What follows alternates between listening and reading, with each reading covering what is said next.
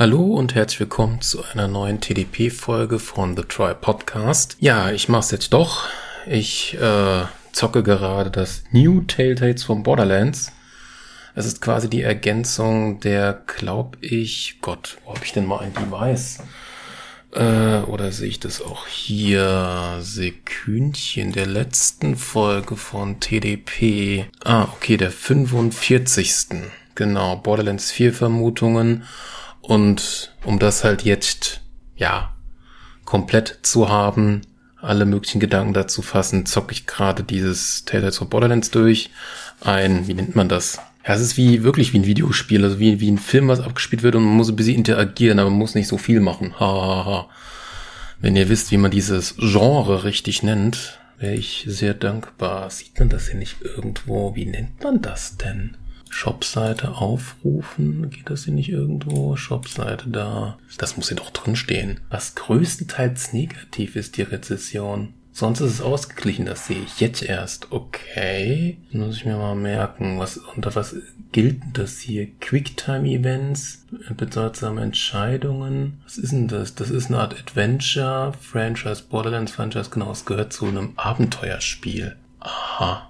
Ja, zum Abenteuerspiel zähle ich zwar eher sowas hier wie, äh, wie nennt sich's Monkey Island oder so, jetzt nicht sowas, aber hm, man könnte es auch so betrachten. Ja, es war gerade im Angebot, äh, im Steam-Angebot habe ich es mir geholt und jetzt bin ich halt gerade dran. Die erste Episode habe ich schon durch. Und ich wollte mir gerade Stichpunkte machen, aber das wäre wieder so lang geworden mit den Stichpunkten. Ich versuche jetzt mal aus dem Kopf rauszurattern. Aber erstmal wieder. Mmh. Oh. Oh, geil. Der klassische Borderlands Energy Rockstar. Wo steht's denn? Tropical Guavana. Flavor. Hashtag nur Werbung. Ach ja. Als ich das erste Borderlands gezockt habe, habe ich genau mit diesem Energy angefangen zu trinken. Hm. Tja. Aber meine Energy Trinkart ist immer weniger geworden. Ich krieg davon echt heftigen Dünnpfiff. Kommt drauf an, ey. So. Fangen wir mal an. Klar, Borderlands, äh, also The New Tales for Borderlands spielt nach Borderlands 3. Man sieht zuallererst die Wissenschaftlerin Anu, die äh, im Orbit in einem Raumschiff von Atlas arbeitet auf, wie heißt nicht, Pro, Pro, Pro oder dieser Planet, wo Atlas seinen Hauptsitz hat. Genau. Sie hat eine Waffe erfunden, wo man Sachen einfach mit Sirenenkräften wegteleportieren kann. Man kann sie nur nicht zurückholen. Leider ist sie ein bisschen schluderig und äh, es passieren immer mal wieder Unfälle und dann wird sie halt zum Chef von Atlas gerufen. Reese, den kennt man ja schon vom Vorteil von Tales von Borderlands und er war ja auch in äh, Borderlands 3 eine wichtige Rolle bei dem Kampf auf dem Planeten von Atlas. Verdammt, sollte ich jetzt ins Spiel mal reingehen, um zu gucken, wie dieser Planet heißt? Hm. Ich gehe mal in Borderlands 3 rein, dann kann man das quasi gerade genauer sagen. Ich hoffe nur, ich bin mit irgendeinem Safe Game gerade auf The Sanctuary mit der Achso, ich kann mir überall die Karte aufmachen, nicht dumm dödel. Ja, ich bin noch nicht ganz da. Ja, er rödelt sich noch ein. Genau, die Arno hat eine Wissenschaftsgefährtin, äh, die man auch noch nicht kennt. Ah, ist jetzt auch wieder kacke. Ich hätte mir wirklich jeden Namen aufschreiben sollen. Trotz, dass es die erste Episode ist, kommen da doch schon viele Charaktere vor und eigentlich so gut wie kein alter Charakter. Hm. Ach, der lädt sich noch ein. Na toll, ich wollte es kurz fassen. Ha, ha, ha, ha, ha. Hm. Ach, kalter Zucker. Wahnsinn. Anmeldung erfolgt. Oh, wie süß. Was hat er denn hier? Gratis Bösewicht-Kosmetik. Ach krass. Gehe zum Store. Zeig mal her. Soll das wirklich gratis sein? Irgendwas mit Cookies akzeptieren. Es geht um die Pandoras Box. Die Collections. Aber, ja, toll. Da sind halt alle Spiele drin, aber ich besitze ja quasi alle Spiele. Dass mir das jetzt hier als Werbung anzeigt, naja, von mir aus. Hallöle. Hallo. Schenkt der total oder was? Jo, der lädt nicht wirklich. Ist ja geil, Vorführ fickt vom Feinsten, wenn man sowas hier machen will. Ja, ganz klasse. Dann beenden wir das Spiel nochmal und starten es erneut. Okay, man kommt dann bei, also Anu kommt dann bei Reese an und weil sie halt so viel Mist macht und weil ihre Waffe nur als Gerät bezeichnet wird und nicht als Waffe gedient ist, wird sie daraufhin gefeuert. Auch weil sie die Sache nicht zurückholen konnte und sie hat Reese Stuhl, was eigentlich ein Roboter ist, weggeblippt. Naja. Sirenen transportiert, wie man es auch immer nennen mag. Und äh, während sie dann gerade rausgeht, ähm, hat Reese gerade eine Unterhaltung mit der Chefin von Tedior, also dem nächsten Waffenhersteller, wo man halt nur weiß, es sind die Waffen, die, wenn man sie wegschmeißt als Nachladung, dass man sie dann wieder zurück teleportiert bekommt. Oder dass diese Waffen Beine haben und auch reden können, also sehr, sehr lustig. Und ja, weil halt Atlas durch den Kampf mit äh, in Borderlands 3 Kinder der äh, wie heißt's? Kinder des Dingensbummens, wie auch immer. Und auch weil, wer war denn das? Atlas. Scheiße. Ich komme mich nicht mehr drauf. Warte mal, ich müsste es doch eigentlich sehen, wenn ich die Waffenkategorien durchgehe. Lad mal schneller. Was haben wir denn hier? Dahl hat nicht Malivorn, genau, Malivorn hatte angegriffen gehabt in Borderlands 3, äh, quasi Atlas. Und dadurch war halt Atlas und so geschwächt und das hat Tedior jetzt äh, quasi genommen. Und Anu hat es dann geschafft, auf den Planeten zu kommen, weil sie zu ihrem Bruder Octavio, der auch ein Charakter ist, den man spielen kann, ist. Arno hat als Gadget, wenn man, wenn sie rumläuft, kann sie so Leute scannen. Musste ich jetzt bis jetzt noch einmal einsetzen. Interessanterweise kann man zwei Raumschiffe auswählen. Ich habe das ausgewählt, wo auch noch das Auto von Reese drin ist, was geschrottet wird. Man kommt dann zu einer Psychotante namens, ach, die heißt doch irgendwie Tuckerface oder so, weil sie so viel getackert ist. Ist aber auch so verrückt wie Psycho und weil sie sie gerettet hat, Arno die andere halt gerettet hat mit der Waffe, weil da noch so ein paar andere Psychos waren, sind die halt Freunde, sind aber nicht weitergegangen und Arno ist dann quasi zu Fran gegangen. Fran gehört ein Frozen Joghurt Laden, den man auch in Borderlands 3 immer wieder besucht. Da gibt's ein paar Nebenquests, wo auch Reese ein sehr großer Fan davon ist. Nur in dem Spiel ist dieser Laden natürlich hübscher, mehr Texturen, mehr, mehr, mehr Details. Und die gibt's halt in Borderlands 3 nicht, wenn man da dran vorbeiläuft. Und außerdem wird man da nur von einem Roboter bedient. Ich darf, ich darf das jetzt nicht verwechseln, weil das ist, oder es ist ein Kaffeeladen. Äh, bin ich mir jetzt nicht mehr so ganz so sicher, ja. Genau. Und Anu möchte halt zu ihrem Bruder und ihn halt retten. Genau. Interessanterweise, als sie mit dem Raumschiff kurzzeitig äh, von dem Raumschiff, also von dem Raumschiff mit der Fluchtkapsel auf den Planeten gegangen ist, wurde in ihrem Cockpit kurzzeitig der Roboter, diesen Roboterstuhl, den sie wegteleportiert hat, kam kurz wieder zurück. Hm. Strange. Währenddessen kann man jetzt auch Octavio spielen. Octavio ist halt so ein krasser Checker, der will Business machen, yeah. Und er hat aus irgendeinem Grund Lois, äh, also L-O-U-1-3, einen äh, Kill-Roboter als Freund. Und wenn der halt einen kompletten Namen hat, dann tötet er Leute. Und er hat fast tausend Leute getötet. Wenn man ihn scannt, denn äh, Octavio hat so ein so ein Uhr, so eine Uhr, die Arno hatte dieses Gadget am Auge gehabt. Und ähm, Octavio hat eine Uhr, die so ähnlich ist wie dieses, was man hier auch die ganze Zeit benutzt. Äh, dieses Pseudo-Handy, aber er hat's halt als Uhr. Er macht halt erst so einen Auftragskiller-Gedöns mit dem Roboter. Äh, Später ist er dann nochmal in so einem Bereich, wo man sich bewegen kann, wo man ein paar Freunde von ihm sieht, wo ich die Namen nicht mehr weiß. Da war eine Sniperin dabei, da war jemand von einem Taku-Stand dabei, da war ein Sprengmeister dabei, so ein kleiner Zwerg. Und dann werden die halt von Tedior, wie haben die denn geschrieben? TDI, Tedior, genau, wenn sie dann von Tedior angegriffen. Genau, da ist dann so ein bisschen Gefeite. Man kann auch vom TD-Ohr dann eine Waffe klauen, die spricht, aber man trifft halt immer nur das Falsche. Aber auch wenn man das Falsche trifft, trifft man dann aus irgendeinem Rückstoß dann äh, dennoch die Gegner. Und Octavio kommt dann, weil er dort auch arbeitet, bei Fran bei diesem Frozen Joghurt Laden an. Fran ist eine etwas kräftigere, in einem futuristischen Rollstuhl sitzende, ähm, die Probleme hat mit Wutbewältigung. Und sie rastet immer sehr gerne aus. Dafür hat sie eine Art Tamagotchi, der sie da verhindern soll, dass das passiert. Währenddessen wird sie aber pseudomäßig ausgeraubt. Ich habe den Typen leider eingefroren mit meinen Entscheidungen. Nicht so gut. Nebenbei wurde halt durch den ersten Krieg mit Malivon eine schöne Ecke, wo halt so ein Tisch ist und ein riesen Loch entstanden ist, weggefeuert. Und dann musste eine Gutachterin vorbeikommen, um sich das anzugucken. Also nachdem sie da diesen Typen da eingefroren hat im Hinterzimmer, kam halt dann die Gutachterin. Das ist sogar auch noch eine alte Schulkameradin von ihr, die eine totale Bitch ist, auf gut Deutsch gesagt.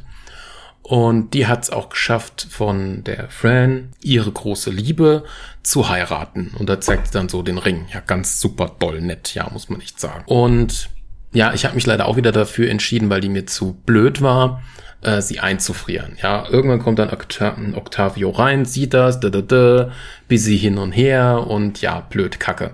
Aber da ich mich halt mit Octavio gegen ähm, Tedior gewehrt habe, haben die mich verfolgt und sind in den Laden von Fran in den Frozen Yogurt Laden reingekommen, haben da halt Granaten reingeschmissen. Es gab noch eine kleine Unterhaltung, aber es geht jetzt nur ums Wichtigste. Und dadurch wurde halt der Laden noch mehr kaputt gemacht. Und dann kommt unsere Anu mit dazu. Äh, sie kennt Fran noch nicht und die lernen sich dann kennen. Und es stellt sich somit heraus, dass ähm, Tedior den ähm, Vault Key haben möchte für den Vault. Das macht halt nicht so sehr viel Sinn, finde ich, denn wenn man jetzt hier mal auf die Karte guckt, jetzt kann ich nämlich auch gleich sagen, wie dieser Planet heißt. Genau, Promethea. Ich verwechsel das immer mit Nekotafeo, wo halt die letzte Kammer ist oder die erste Kammer. Oder der Hauptplanet quasi. Wir sind auf Promethea. Das, hm, schreibe ich mir vielleicht doch mal auf. Gut, ich habe mir mal ein paar Notizen gemacht, nur so für mich.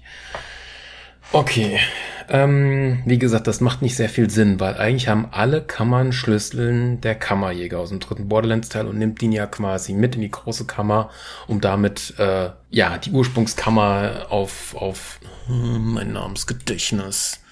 Das kann doch nicht sein, Leute. Pandora, ich bin ja echt so blum grad, ja, quasi zu versiegeln. Also kann Reese gar keinen Schlüssel mehr haben. Und die Kammer die die wohl meint, ist wohl die auf Promethea. Aber was soll denn da noch groß drin sein? Die hat man ja eigentlich gelootet. Und um jetzt quasi ähm, Arno wieder den Job zu geben, dass Fran wieder eine, ja, ihren Frozen Joghurtladen komplett renoviert bekommt und Octavio will eigentlich noch ein bisschen, ja, er, er ist ein Checker, er, er will ein bisschen bling bling, ja, ähm, und auch weil Reese angerufen hat, versuchen die jetzt quasi den Kammerschlüssel zu kriegen und halt ihr Pech in Glück umzuwandeln, kurz gesagt, ja. Was auch noch interessant ist, ähm, als man sich gegen Tedior verteidigt hat mit seinen äh, drei Kumpanen, die wurden verhaftet und festgenommen. Ist ja die Frage, hätte man anstelle dort gesagt, man flüchtet? Ist ja die Frage, ob die dann dennoch verhaftet worden sind. Denn ich kann mir gut vorstellen, dass ich die befreien muss. Ja, sonst außer Reese gab es jetzt keinerlei Bezüge auf alte Charaktere. Das Einzige, was noch gibt, sind irgendwelche Spielfiguren, die man quasi äh, ja bekommt, mit denen man angeblich noch irgendwie kämpfen kann. Das sind aber die Spielfiguren von Kammerjägern, auf gut Deutsch gesagt. Ja, jetzt zocke ich erstmal Episode 2 durch. Also ich muss schon sagen, die zweite Episode hatte ich um einiges schneller durch. Also ich glaube, die sind gar nicht so lang. Das sind vielleicht so zwei Stunden, wenn es hochkommt. Okay, ein paar Notizen habe ich mir dazu noch gemacht gehabt. Also, Sie hören weiterhin äh, von diesem EchoNet Handy-Pseudo-Ding, was ähm, Octavio jemanden, ein Armeefuzzi von Theo geklaut hatte, dass die quasi, so weil die Qualität zu schlecht ist, kommt dann quasi die Octavia da drauf. Nee, die Anu, Entschuldigung, die Anu da drauf. Octavio ist der coole Dude, dass die quasi in einem Tunnel sind. Und Fran hat in ihrem Laden, wo sie sich gerade noch aufhalten, einen Zugang zum Tunnel.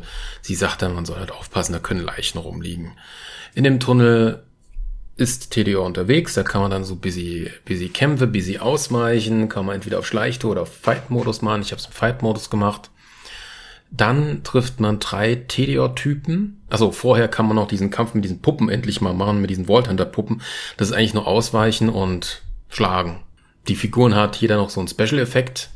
Besseres Ausweichen, mehr Schaden oder so, aber eigentlich sind diese Puppenkämpfe sehr, sehr einfach. Muss man dazugeben. Ich habe gerade nochmal im Menü, kann man die auch nochmal auswählen. Auch nochmal zwei Stück gemacht, also null Problemo. Ja. Ist halt nochmal so ein Versammelding, dass man dann diese Vault Hunter Figuren sammeln kann. Dann treffen sie drei Armeefuzis und Telior, die den Kammerschlüssel haben. Was mir noch eingefallen ist, damals in, in den letzten Planeten, wo ja eigentlich alle Kammerschlüssel sind, auf Nicotafeo, war Malivorn gewesen. Gegen die habe ich dort ja auch gekämpft, auch gegen diesen äh, Bruder von Torrent oder wie der heißt, diesen Oberfuzzi da. Und dadurch müsste es ja auch sein, dass Tedior irgendwie Maliborn vielleicht verfolgt hat und dadurch dann dahin gekommen sind. Denn diese drei von, diese drei Armeetypen von Tedior hatten halt einen Kammerschlüssel in der Hand, einen ziemlich großen, wenn man das mal sagen kann. Der war so groß, boah, von meiner Hüfte bis zu meinem Kopf würde ich fast schon sagen, also ziemlich groß. Oder sie haben tatsächlich diesen Kammerschlüssel irgendwie von äh, Reese, von diesem Atlas-Raumschiff geklaut. Das kann natürlich auch sein. Das weiß man nicht genau. Was ich noch kurios finde, woher kommt denn dieses Atlas-Raumschiff eigentlich? Als man damals auf äh, Promethea war, war er ja quasi auf dem Planeten und hat da irgendwie versucht zu verteidigen, von irgendeiner Station aus. Gen oder wie war das? Dann ist man noch in dieses Hauptgebäude später gegangen. Man hat Reese kaum gesehen, wo der war. Das habe ich jetzt nicht mehr so ganz im Kopf. Man ist dann mit der Lesbe ähm, also mit der, die man auf dem Planeten als allererstes kennenlernt. Ich komme gerade nicht auf den Namen. Aber war die nicht dann mit der Gladiatorin aus dem Pre-Sequel dann zusammen gewesen oder verwechsel ich das gerade? Ich verwechsel, warte mal, verwechsel ich gerade tatsächlich. Ich verwechsel gerade zwei Charakterinnen. Das sind zwei unterschiedliche. Die erste Charakterin auf Promethea ist nicht die gleiche Charakterin wie die äh, von dem Mond von Pandora, vom Pre-Sequel. Tut mir leid, dann habe ich gerade zwei Charaktere gerade komplett verwechselt. Hm, strange, dass mir das passieren kann. Hm. Naja. Ähm, ja, wie geht's weiter? Es ist halt immer noch die Frage, woher haben die diesen Kammerschlüssel? Die schaffen es halt irgendwie in eine Art Kammer zu öffnen und die sind ja in der Kanalisation dann irgendwie Art in einem, ja, Bergwerk, würde man sagen, oder halt unterirdisch. Das sah nicht mehr aus wie eine Kanalisation. Und dann kamen Wächter auf die zu und die Wächter haben dann gegen noch mehr von TDO, weil die noch Verstärkung gerufen haben, gekämpft. Dadurch konnten unsere drei durch diesen Tunnel, wo die Wächter rauskamen, rein und durchgehen, haben den zugeschüttet mit äh, der Fran, mit ihrem super Hightech Rollstuhl und kamen dann in eine weitere Höhle an, wo ein ähm, Vault Hunter Portal aktiviert war. Also dieser ganze Weg hat gar nichts zu tun mit dem Vault, den man von Promethea kennt. Also müsste ja Promethea zwei Walls haben. Die gehen dann quasi durch das Portal und sind dann quasi an einem anderen Bereich von einer Höhle. Vorher haben sie noch von diesem Taco-Typen so ein äh, Ratch, so, ein, so, so eine, so eine, ja, Maulwurfratte gerufen, damit die quasi den Weg raus zeigt. Und äh, die hatten es auch noch dabei gehabt. Und dann waren sie mit dem Wesen, mit diesem süßen kleinen Tier, wie so als Haustier, war so groß wie eine Katze, sind die dann durch das Portal quasi in die Kammer reingelaufen. Aber rein hypothetisch ist das ja der falsche Weg. Normalerweise ist man dann einfach in der Kammer, dann kommt das Kammermonster, danach öffnet sich das Tor und in dem Tor ist der Schatz. Diesmal war es andersrum. Man geht erst durchs Tor, dann scannt man da so ein bisschen rum und dann ist da tatsächlich ein, äh, erstmal ist da ein Schalter, den ich nicht richtig aktiviert habe, also da könnte noch ein Schatz drin sein in der Kammer, aber man kämpft dann tatsächlich gegen ein Vault-Monster mit so Tentakeln, was auch einen komplett anderen Namen hat und auch in dem Vault, das ist quasi eine Höhle, hat so auch diese Staturen, die man kennt, aber es ist definitiv nicht der gleiche, die gleiche Kammer, wie man sie von Borderlands 3 vom Promethea kennt. Tja, also ich weiß nicht, was ich davon halten soll. Äh hat man sich da jetzt nochmal schnell so eine Kammer reingemogelt? Kriegt jetzt jeder Planet unendliche Kammern? Also es muss ja auch mal irgendwie ein Sinn dahinter sein, dass es so viele Kammern gibt. Es kann ja nicht sein, dass diese, dass diese, dass, dass, dass, dass diese Aliens so viele Kammern gemacht haben, äh, um halt da diese, diese, diese Monster reinzutun oder generell um da Kriegsmaschinerie zu bauen, einen Heimatort zu geben eine Kammer, wo man sie dann rausschicken kann oder eine Attacke sagen kann. Hm. Man weiß ja nicht. Der Kampf ist ganz lustig. Ähm, es fällt auch noch so ein, so ein Zapfen, so ein, oh Gott. Ein Stalagmik, Stalaktit, ich weiß nicht, das, was von der Decke baumelt. Äh, auf das Monster runter. Das Monster hat aber an der Zunge etwa so einen grünen Stein, dem, wo es sich wieder regeneriert.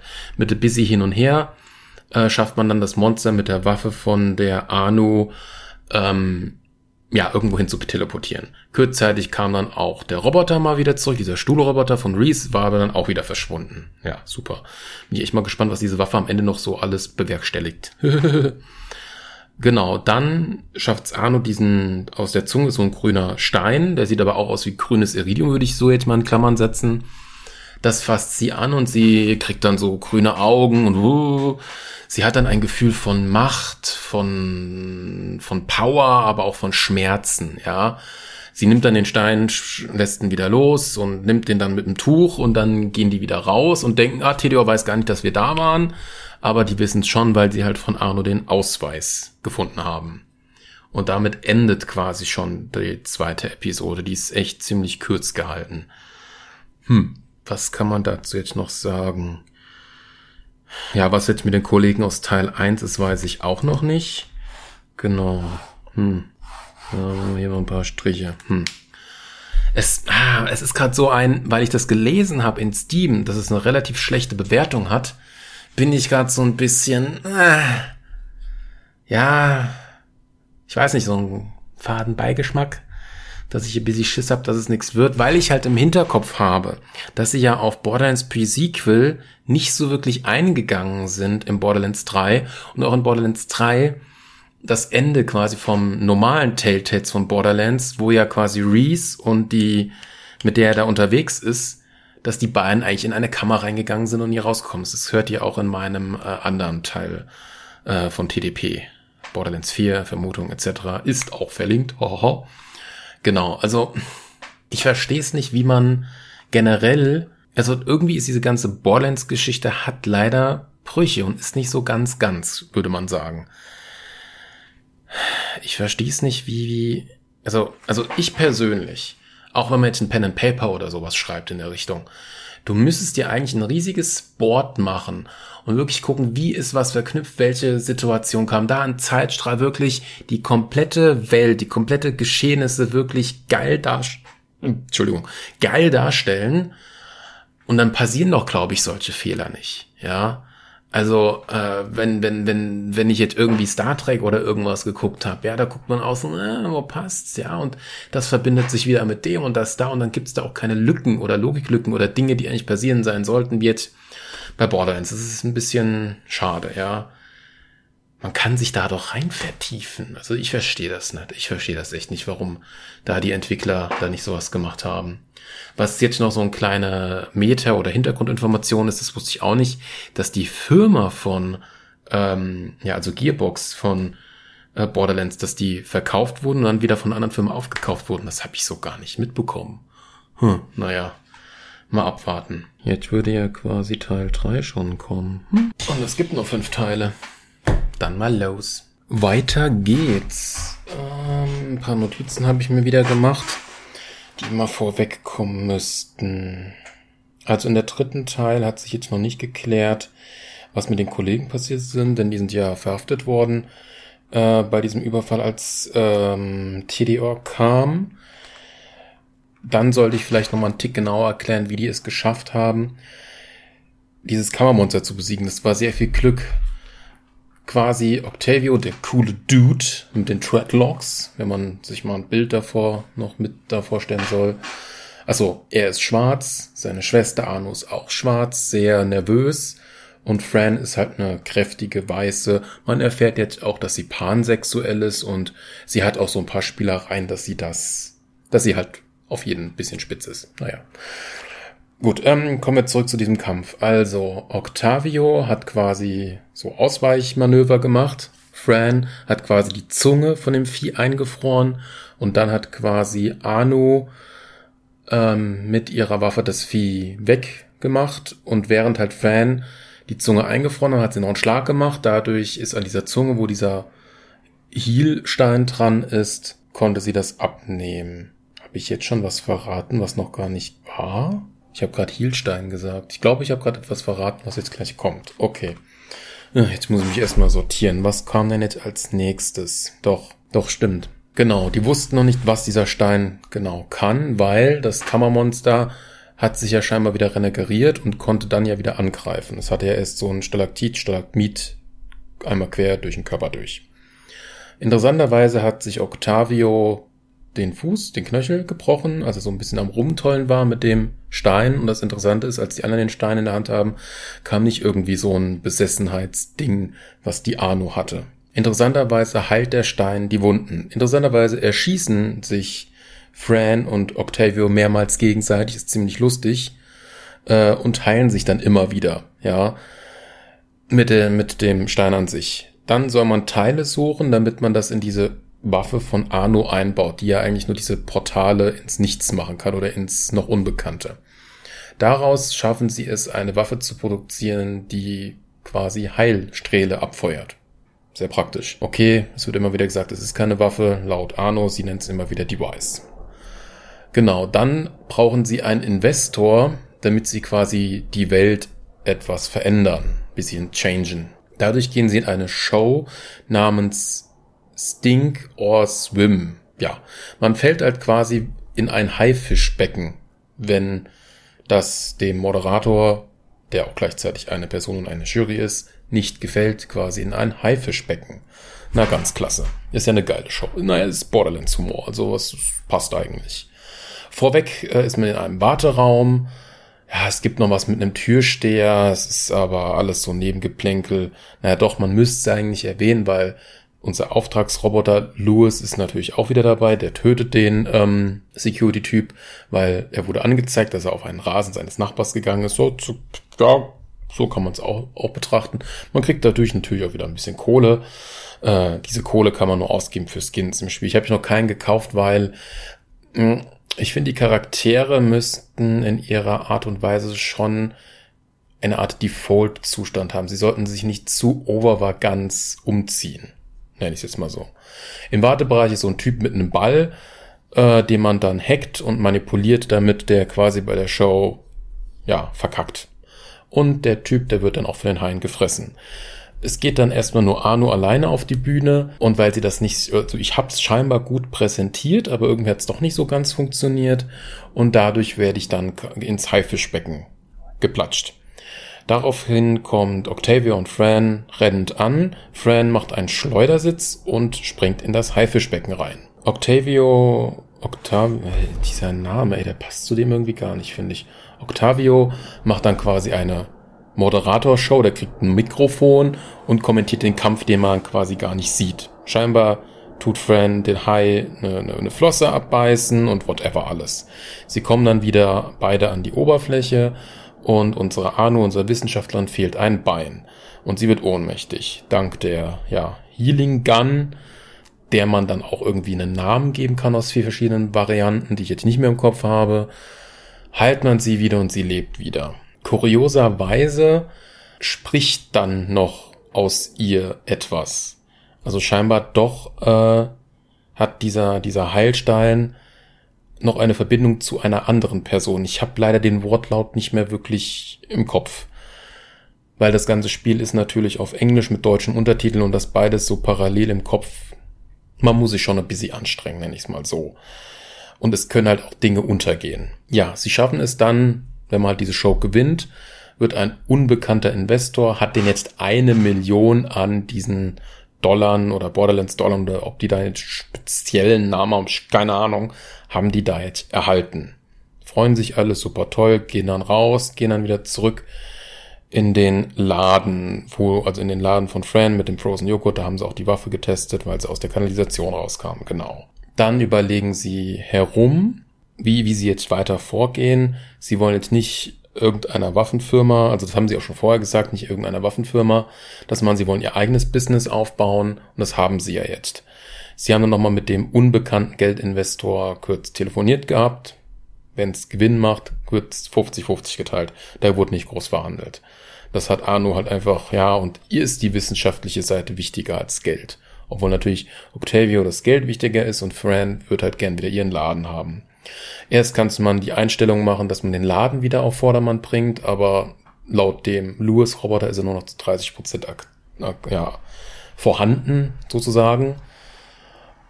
Und mit der einen Million machen sie es jetzt so, jeder kriegt quasi eine Aufgabe. Ähm, Octavio soll quasi ähm, ein neues Hauptquartier finden, also eine Behausung. Äh, Fran und Louis sollen Mitarbeiter ordern und Anu braucht Materialien. Und da geht sie quasi in ein Leichenhaus auf dem Planeten Promethea. Dort ist wieder eine neue Charakterin, die einfach nur Hüterin des Todes genannt wird und keinen genaueren Namen hat und ja, die wird erst als verrückt dargestellt, obwohl sie das gar nicht so ist. Sie produziert nebenbei noch Kerzen und hat zwei Töchter, die in Eden 6, dem Planet, wo Jacobs sitzt, auf eine Uni gehen. Auch gut. Interessanterweise ähm, verkauft sie keine Leichen, aber ändert dann ihre Meinung, weil im Fernsehen im Hintergrund sieht man halt, dass Anu Wanted-mäßig, also Steckbriefmäßig gesucht wird. Das hat in der Zwischenzeit diese Hauptbösewichtin, also äh, die Konzernchefin von äh, Tidior, ja, mit dem Ausweis, den man gefunden hat, somit aktiviert, dass es da ein Wanted gibt. Interessanterweise gibt es auch zu Fran ein Wanted. Nur zu Octavie. Jo. Octa Dieser Name, ey. Octavio. Gibt's halt noch keinen Steckbrief. Und dann wird halt diese Hüterin des Todes, diese Leichen ganz, oh ja, kriegen wir hin und so. Ähm, nebenbei muss man dann nochmal eine Leiche reparieren und es gibt dann nochmal ein Spielgym mit diesen äh, Borderlands Kampffiguren von mir aus. Man kann noch ein bisschen Geld finden, man kriegt wieder neue Skins und so.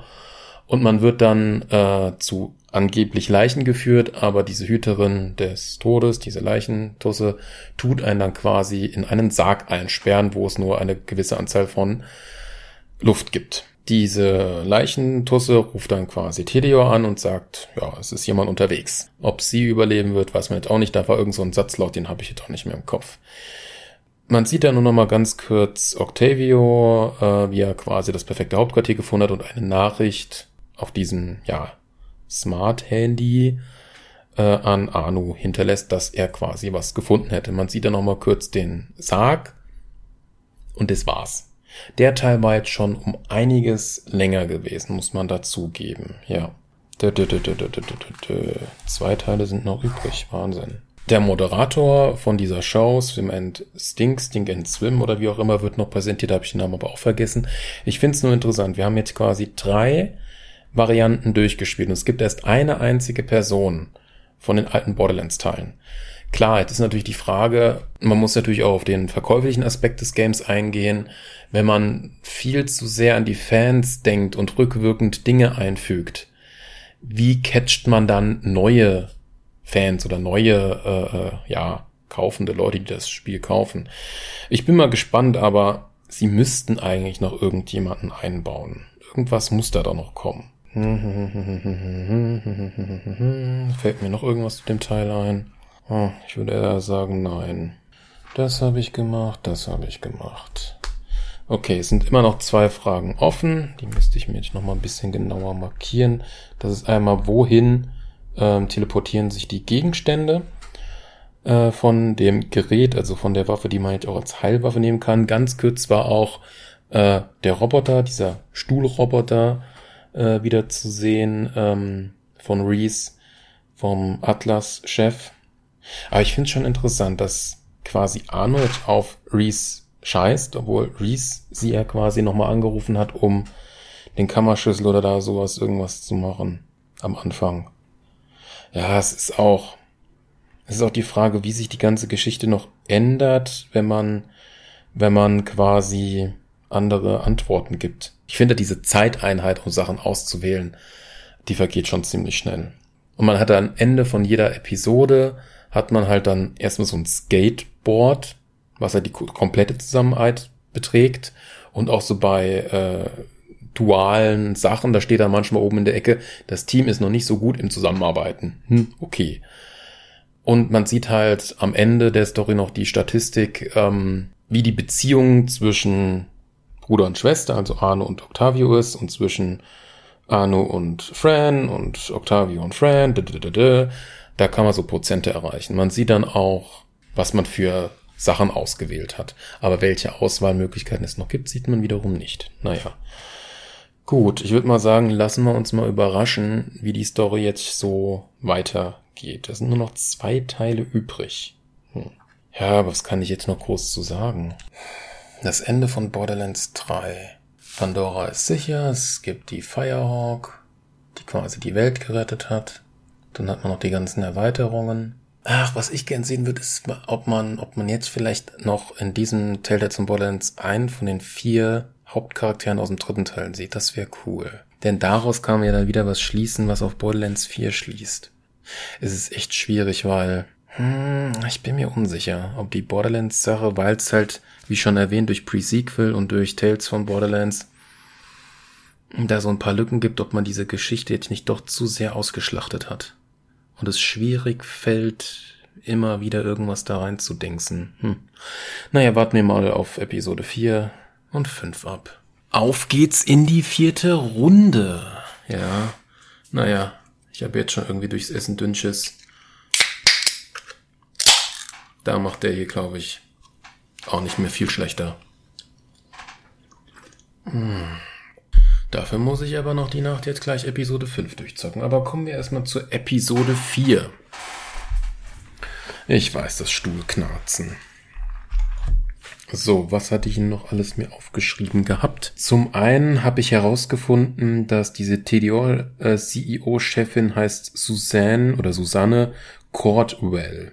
Also ich hatte ja die Sache hier, was ist passiert? Ja, dazu kommen wir gleich, genau. Da hat sich das auch schon geklärt und die anderen Sachen kommen später. Okay. Die Episode 4. Ähm, man sieht halt nochmal den, den, den Ist-Zustand und generell, man sieht halt am Anfang wieder eine kleine Vorgeschichte, was in der letzten Episode passiert ist, durch Markus durch den Waffenhändler. Man beginnt wieder mit Anu und schlägt weiter auf den Sarg ein und man hatte ja mit der Uhr, nicht mit der Uhr, mit der Brille, ich verwechsel schon die Charaktere hier, herausgefunden, dass man drei, 400 oder 3000, 4000 Schläge braucht, damit man diesen Sarg aufschlägt. Und das macht sie wirklich. Und danach heilt sie mit ihrer Pistole, mit ihrem Device, mit ihrem Gerät, dann ihre Hand. Dann überwältigt sie quasi diese, ähm, ja, ja, Leichendame da, ähm, Krematorium-Dame, die hat da auch einen Namen. Aber der wird nur einmal kurz erwähnt. Hm. Sie kann fliehen und äh, Dahl-Truppen sind hinter ihr her, die haben bis sie gebraucht wegen den Aufruhen in der Stadt. Dadurch kommt sie an äh, die Sniperin und an diesen kleinen Bombenzwerg vorbei und auch an den Typen, der diese Tacos macht. Und die schaffen es halt, diese vier, fünf Leute von TDO halt zu besiegen. Und nebenbei kommt dann auch ihr Bruder Octavio dort an. Genau.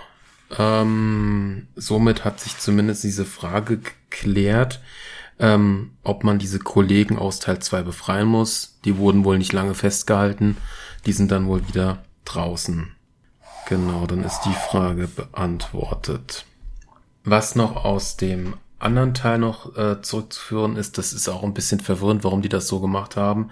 Als sie in der Kammer waren, hat man diese Steintafel gesehen, die man ja in Borderlands Teil 3 erst mit diesem Übersetzungstool übersetzen kann, wo man nochmal mehr Hintergrundgeschichte über die Eridianer erfährt. Arno übersetzt das dann irgendwie, dass das ein Werbebanner ist und dass man hier seine Werbung hinmachen kann. Auf Iridianisch. Für, von Iridianern. Hm, interessant. Octavio, Octavio, oh, dieser Name, äh, hat das perfekte Hauptquartier gefunden, ja. Ähm, es liegt super, äh, bla bla bla. Und ja, er hat sich vollkommen übers Ohr ziehen lassen. Sie haben quasi Franz Joghurt Shop, ähm, wurde ihm quasi nochmal verkauft und er wurde ein bisschen aufgepäppelt. Busy die, die, die Wände bestrichen, das Loch wurde nicht ganz zugemacht, das ist eine Art offene Terrassentür. Und ja, die zwei Geschwister ist natürlich auch nicht so gut. Fran hat auch einen Assistenten oder halt einen, ähm, ja, mit äh, halt bekommen, und das ist halt ein Kerl, der kann nur ein Wort sagen. Und ist auch ziemlich hohl. Sieht aber gut aus mit Muskeln, geiler Arsch und so. Dance da auch so rum. Äh, ich weiß nicht, wie, wie nennt das? Gratisgeld oder irgendwie sowas? Also sehr kurios. Macht dann für Fran noch einen Frozen Joghurt und so. Und alle drei sind halt so ein bisschen, äh, ja, keiner hat's irgendwie richtig hingekriegt. Toll, ja. Dann kommt doch TDO rein, auch die sprechende Waffe, die auf Beinen läuft, kommt wieder rein. Ja, halb und halb werden sie überwältigt, aber leider wird Arno in den Kopf geschossen und ist tot. Ja, geile, scheißige, blöde Sache. Genau. Und sie schaffen es dann auch, diese Waffe zu überwältigen, oder zumindestens Fran tut das, und weil, wenn diese TDO-Waffen nachladen, teleportieren die sich ja wieder zurück. Und ja, das hat dann die Waffe auch getan, wollte sie eigentlich nicht, und keine Ahnung, wo sie hin teleportiert ist. Hm. Genau ja, es war schon ein bisschen überraschend und auch so ein kleiner Schock, aber man hatte die gewisse Pistole und somit konnte man Arno zurück zu den Lebenden bringen. Und das ist interessant, da kam dann doch wieder diese Besessenheit von Anu kam dann wieder und es wird übersetzt mit Kammeridentität. Und das heißt darum, uns wieder ganz machen und dass man sich gegenseitig helfen soll. Okay, warum jetzt nur Anu davon besessen ist und nicht die anderen, die sich damit geheilt haben, ist natürlich die auch eine gute Frage, aber sehr wahrscheinlich liegt das daran, dass Arno den Stein zuallererst und sehr lange berührt hatte. Genau. Ja, weil sie ja quasi äh, kein wirkliches Hauptquartier haben und das mit der Firma nicht so gut funktioniert, kommen sie auf die glorreiche Idee, ihren ähm, ja Angel Investor von dieser Swim ins, ins Sink ähm, ja, Show anzurufen. Secret Investor, genau. Da dachte ich erst, es wäre Tarnis, aber das äh, klärt sich gleich nochmal ganz anders. Hier ist noch ein bisschen was. Der Teil, der war auch leicht lang. Genau, der Secret Investor sagt dann so, ich habe nicht in eure Device investiert, ich habe in euch investiert und ich schütze euch auch vor äh, TDOR. Ja, kommt doch in meine Villa, bla bla bla. Okay. Dann kommen die da halt echt in irgendein so Villa-Haus an und alle drei werden erstmal getrennt. Okay, sie nehmen den Louis, den Roboter mit, der bekommt eine super Steckdose zum Aufladen mit geilen Daten. Ah, ah, ah. Ähm, ihren äh, ja, Model, der nur ein Wort sagen kann, lassen sie äh, bei Friends Joghurt damals oder das alte neue Hauptquartier, wie auch immer. Und jeder der drei kriegt halt dann quasi ähm, seinen Lebenstraum irgendwie erfüllt. Das ist, äh, man, man geht halt immer mal wieder die Punkte also es splittet sich so ein bisschen. Man sieht dann erstmal die Hälfte von dem, dann die Hälfte von dem und dann springt man wieder zurück und sieht die letzte Hälfte von dem, ähm, was die halt da an ihren Lieblingswünschen dann quasi bekommen. Aber dass das alles irgendwie fake ist, war ja irgendwie klar. Fangen wir einfach mal an mit Octavio unser krasser Junge, der, der, der, der Business machen will, der kommt erstmal zu einer fetten Party, wo er sein Idol sieht in dieser Ü30er Business Rich Party. Äh, also so, so ein Typ, der halt in dieser Ü30 Gruppe drin ist, wo alle über 30 sind und irgendwie zu den reichen Businessmännern gehören oder irgendwie sowas oder Frauen. Und in Zeitungen erwähnt werden. Oder auch eher gesagt digitalen Zeitungen, nennen wir es mal so ja, total gehypt und so. Dann geht's erstmal in den VIP-Room, wo er erstmal Alkohol trinkt aus so einem Gerät. Dann geht's in den VVIP-Room für very, very important person. Da gibt's erstmal was zum Rauche, was irgendwie strange aussieht, was irgendein Gas ist. Und dann gibt's den very, very, very, also Triple V äh, important Room.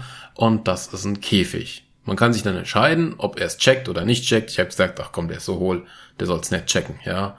Ähm, ja, er lebt einfach seinen Traum. Er wollte ja immer irgendwie äh, berühmt, Fame, Businessman sein. Da gibt's noch ein bisschen Spielereien. Ja.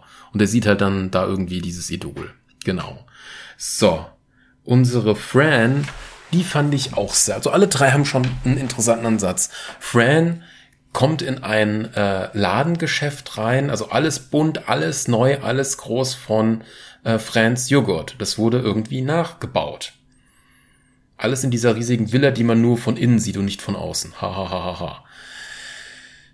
Und dort ist, äh, man hat ja am Anfang diese Begutachterin getötet und die hat eine Zwillingsschwester und die ist da drin und sagt, ach, ist alles wieder gut und so und auch ist egal, ist doch nur meine dumme Zwillingsschwester und sagt halt so, wie wäre es denn, wenn man aus France Frozen Joghurt eine, eine Kette macht und so, ja. Und ähm, dann geht man da halt rum und man soll quasi einen Frozen Joghurt herstellen. Klar, es gibt da noch mal so diese Zwischenkämpfe mit diesen Figuren und so, mit den Borderlands-Figuren, das ist jetzt aber egal, es geht ja nur um die Story. Man soll sich quasi so ein Frozen Joghurt erstellen, Man geht halt drum, alles ist blink blink, schöne Bilder, da wird was zugesagt, da wird was zugesagt. Dann ist aber diese Frozen Joghurt Maschine dann doch kaputt, muss in den Hinterkammer gehen und da ist eine Art, ja, diese Frozen Joghurt Geschichte, Gerät, ge, ge, ja, Sprachfehler, genau. Das Gerät spricht halt lustig zu einem mit so einem, äh, ja, Frozen Joghurt, äh, wie nennt man's? Ach, geil. Jetzt komme ich nicht mehr drauf. Plüschtier macht keinen Sinn. Ähm, ja, Figur, Logo, sprechendes Logo, verdammte Scheiße.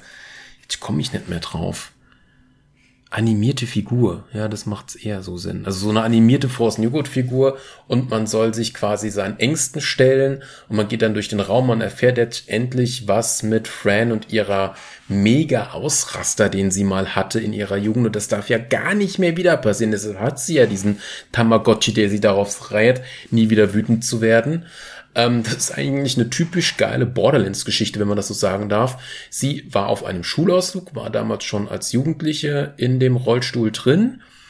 Und sie hat halt gesehen, wie irgendwelche Bullies, Schrägstrich, die sahen aber auch wie Banditen oder so aus, eine Spider-Ant, eine Junge, geärgert haben. Dieses Monster, was einen auch ab und zu schon immer angreift, dass die auch friedlich sein können, sieht man in diesem Teil, glaube ich, zuerst auch die Rats, diese, diese Rattenmaulwürfe Kombination. Die sind, können ja hier auch aus irgendeinem Grund nett sein. Ja. Naja, das, die Skags hatte man ja zuerst gehabt. Die wurden dann auch als Haustiere oder als Gegenmonster benutzt. Ja, irgendwie schaffen das die Leute, dass man die, ähm, doch am dritten Teil hatte man ja Fleck gehabt, der, mit dem man das quasi kontrollieren konnte. Ja.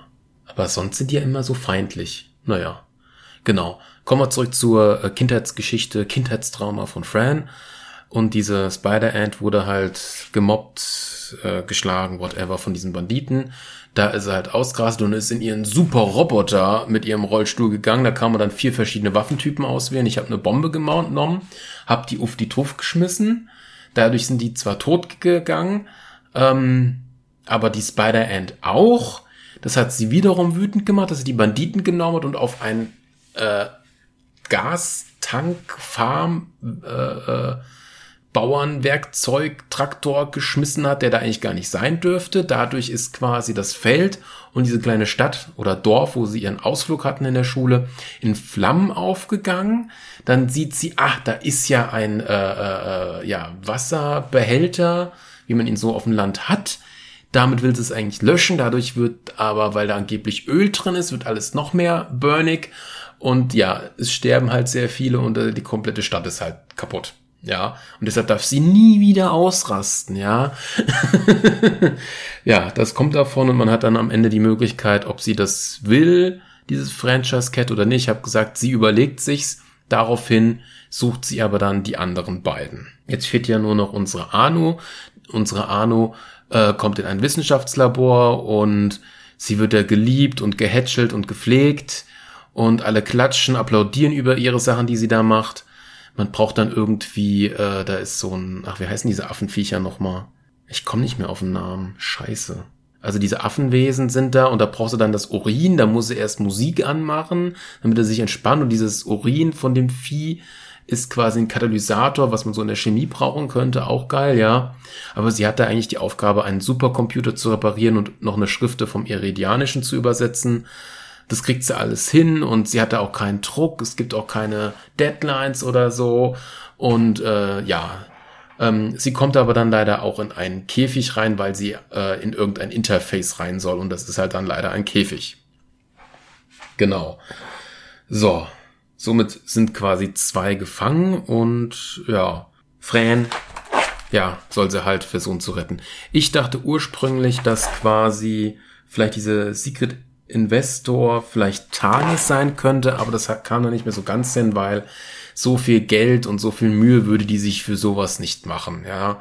Ich hoffe halt immer noch, dass halt äh, ein paar mehr alte Charaktere kommen, aber es kommen doch noch so indirekt doch noch so ein paar, ja. Genau. Jetzt versucht Fran quasi die anderen zu finden, aber erstmal muss er unseren Roboter vom, von der Datensteckdose äh, entfernen der sich da hm, mit Daten amüsiert hat. Also der Louis, der Auftragskiller-Roboter, genau. Dann äh, treffen alle drei aufeinander Und dann äh, kommt auch diese Susanne Cordwell, die CEO von Tedio, raus. Und sie ist die Secret Investorin. Bam, bam, bam, bam. Es wird ja nicht genau gesagt, aber weil Tedio ja diese Teleportations- und ähm, ja, Hologramme würde ich jetzt nicht nennen, aber diese Teleportationsfähigkeit hat von den Waffen, dass man, glaube ich, auch in Hologramme sehen könnte. Ob das jetzt, was die da gesehen haben, äh, alle drei, ob das jetzt Hologramme waren oder so, das wird nicht so ganz aufgeklärt. Kann sein, muss nicht. Auf jeden Fall in diesen, in diesen, auf jeden Fall, ja, es macht halt wieder doch wieder Sinn, was ich sage, weil diese Gefängnisse, wo die drin waren, die man auch leicht bewegen kann, mit Schwebi Schweb und so, ähm, die Gefängnisgitterstäbe können weg und wieder entstehen wie die Waffen. Man weiß halt jetzt nicht, was diese TDOR, ja, äh, ach, heute fallen mir keine Namen mehr ein. Wissenschaft, Technik, Technik, Technologie, so alles wirklich kann, genau. Ja, äh, Fran will sich dann halt irgendwie wehren, aber leider hat unsere CEO ihren Rollstuhl, die Firma schon vor Jahren aufgekauft und kann ihn quasi, ja, geh mal aus, so ungefähr. Sie kriegt dann noch so Handschellen an, die dann noch so elektrische Schäden kriegen. Und da unser äh, Louis, der Roboter, äh, ja, Datenpakete bekommen hat, die nicht so super sind, ja, muss er erstmal ein komplettes Cleaning durchführen, ja. Generell lasse ich gerade ein paar Witze weg, so ein paar Franchise-Andeutungen auf gewisse Filme oder so, die dazu sehr gut passen. Es geht ja nur rein erstmal nur so um die Story und was es für Auswirkungen hat auf Borderlands 4. Genau. So, sie können sich nicht wehren und dann geht eine Art Bühne auf, die werden da auf die Bühne raufgeschoben und äh, man sieht so Sitze, wo Personen angeblich drauf sind, aber ist alles im Schatten, das sieht man nicht, aber dann werden fünf ähm, ja, Hologramme, also eine Art Live-Schaltung aktiviert. Und man sieht zum einen Torque, man sieht äh, Athena, also die mit dem Schild von Pre-Sequel, man sieht Reese, der mit seinem Schnäuzer, der redet auch immer, aber er ist wohl irgendwie gefangen und sein Ton wird nicht übergeben. Man sieht den Katagada Senior, weil der Junior wurde ja von, ja, Borderlands 3 von uns quasi getötet. Und man sieht Jacobs, den alten. Also sind quasi alle Waffenhändler drin. Aber eins verstehe ich nicht. Wie hat äh, äh, Athena ähm, dann quasi irgendeine Waffenart übernommen? Und ich wüsste auch gern welche. Ja, welche? Da müsste man nochmal das Spiel starten. Ja, bei Talk ist es ja klar, immer Explosion, Explosion. Reese war ja erst bei äh, Hyperion oder dass er Hyperion quasi nicht mehr gibt, hat er ja dann ähm, Atlas übernommen. Aber Athena war ja ursprünglich auch bei Atlas. Aber weil sie ja quasi, was hat sie denn? Sie kann natürlich auch in Hyperion wieder reingegangen sein. Sie war ja in Borderlands 1 war sie ja quasi in einem DLC quasi eine Gegnerin und hat ja bei Atlas gekämpft, ist aber dann als Söldnerin zu Hyperion gegangen, ist aber davon auch wieder weggegangen. Und da sie ja, das ist, das ist diese blöde, äh, äh, ja, äh, äh, Plothole oder halt diese, dieses Loch in der Borderlands-Geschichte. Nicht nur das mit dem gewissen Alien aus dem zweiten Pre-Sequel-Teil oder generell aus dem Pre-Sequel-Teil, worauf ich gerade hinaus will, die zwei hat quasi nicht so ganz gepasst. Was macht Athena? Im dritten Teil. Das einzige, was man ja noch mitbekommt, ist in dem anderen äh, Telltales von Borderlands, wie sie geschnappt wird, um dann Pre-Sequel zu erklären. Aber kommt sie irgendwo in Borderlands 3? Nee. Wurde die etwa auch ausgelassen? Boah, ey, es ist schon, wenn man nicht mal richtig in der Welt drin ist und wenn es auch schon spät ist, glaube nicht. Ich brauche mal wieder ein Stückchen hier. Geh einfach jeden durch. Wir haben ja vom ersten Borderlands ja nur noch drei übrig. Das ist ähm, Brick und ähm, unser Vogeltyp. Die haben die Nebenquests in diesem einen Kaff da. Mit dieser Geburtstagsparty noch in, der, in Klammern gesetzt. Wo auch ähm, Rolands Grab mal steht. Und man sieht ja die Charaktere eh nochmal bei diesem Ausbruch, wo man von Jacobs seinen Partner, ach, den Bruder von der Eisprinzessin da holen soll, genau. Und Lilith opfert sich am Ende. Aus dem zweiten Teil wurde Salvador und äh, der Soldat Atios, Axis, Axis oder wie er hieß, sind ja nur in diesem DLC oder in diesem kleinen DLC mit diesem ähm, PUBG-ähnlichen zu sehen, sonst sind die gar nicht zu sehen. Ähm, Maya hat hier die wichtige Rolle und stirbt ja dann leider. Wer fehlt denn dann noch? Ach so, Zero. Zero kommt ja eh überall drin vor. Stimmt, hatte ich ja beinahe vergessen. Den hat man ja auch noch. Gage kommt noch in der Erweiterung vorbei, vor, äh, kurz vorbei wegen der Hochzeit. Und Psycho kriegt seine eigene Erweiterung. Korrekt. Korrekt, korrekt. Ah, die wollte ich eigentlich auch nochmal zocken. Hm. Hm. Die ganzen Erweiterungen nochmal machen. Ach, ich weiß nicht. Ich weiß noch nicht, wie weit ich da mit den Games noch weitermache. Ich habe ja eigentlich gerade eine Pause von Borderlands 3. Ja, so, mal wieder ein bisschen näher ans Mikro gehen. Äh, und das Quietsche des Stuhls ist nicht gut, ich weiß. Ich frage mich, ob da WD40 was bringt. Hm. Okay, aber sonst... Aber im Pre-Sequel hat ja nur sie überlebt. Sie wird nicht mehr eingegangen. Hm. Nee, also es macht keinen Sinn. Kommen wir jetzt mal ursprünglich wieder zurück hier mal zu ursprünglichen New Telltales von Borderlands. Ähm, man sieht halt quasi die ganzen Leute. Und unsere Suzanne CEO Cordwell, ja, ähm, nimmt sich halt diesen Heilstein von der Anu und sie besitzt noch einen zweiten Stein. Und dieser Stein macht genau das Gegenteil wie der Heilstein er kann töten. Und sie will halt quasi, dass die ganzen äh, fünf Waffenfirmen sich ihr untergeben, dass sie die aufkauft, denn ähm, sie kann halt jetzt quasi, sie verkauft nicht Tod und Leben, wie hat sie das gemeint? Sie verkauft Untergebenheit, weil sie nimmt dann quasi unseren Oberchecker Octavio und macht es die ganze Zeit. Töten, wiederbeleben, töten, wiederbeleben. Und das ist halt wie eine Art von Folter und irgendwann hast du halt einen Menschen gebrochen und dadurch unterwirft er sich halt, ja. Genau. Aber da unsere Arno dann noch ein bisschen wütend wird, löst sich dann der Heilstein von dieser Waffe und geht in ihre Brust rein. Und da hört man schon mal etwas, ähm, dass diese Identität ähm, halt irgendwie wütend ist auf diese CEO und auch sagt, hör auf, meinen Zwilling zu quälen. Und man will halt den zweiten Stein. Aber man will auch gleichzeitig den Bruder retten. Man wird halt dann, äh, ja, bewusstlos, aber man hat vorher noch Fran die Handschellen weggemacht und die überwältigt so ein bisschen die Leute.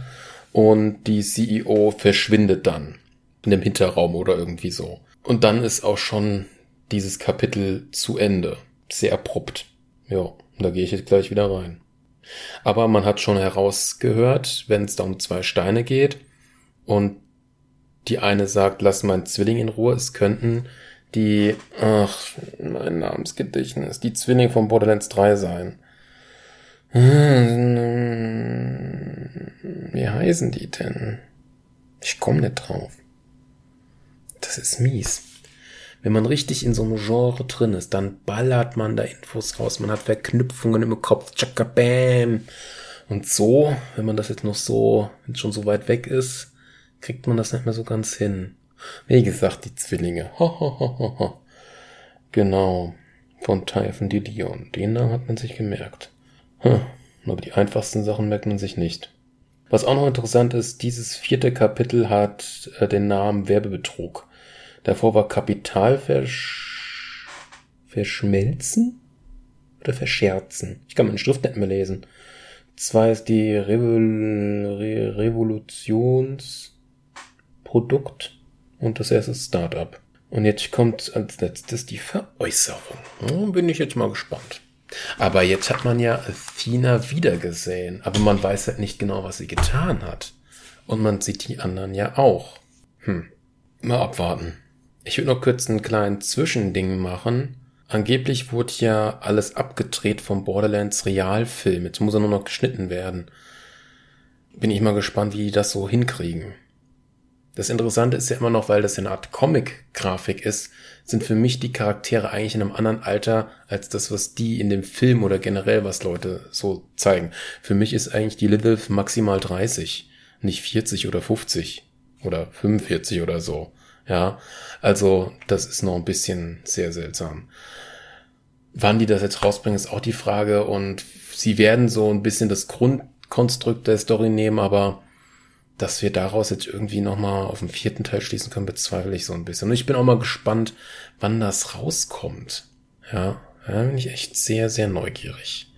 Genau, so. Hauen wir rein. Mal sehen, wann ich wieder kacken gehen muss. Jetzt, wo ich schon in Energy hier am Trinken bin. Naja. Tüdelü, bis gleich. Muss ich jetzt niesen oder röpsen?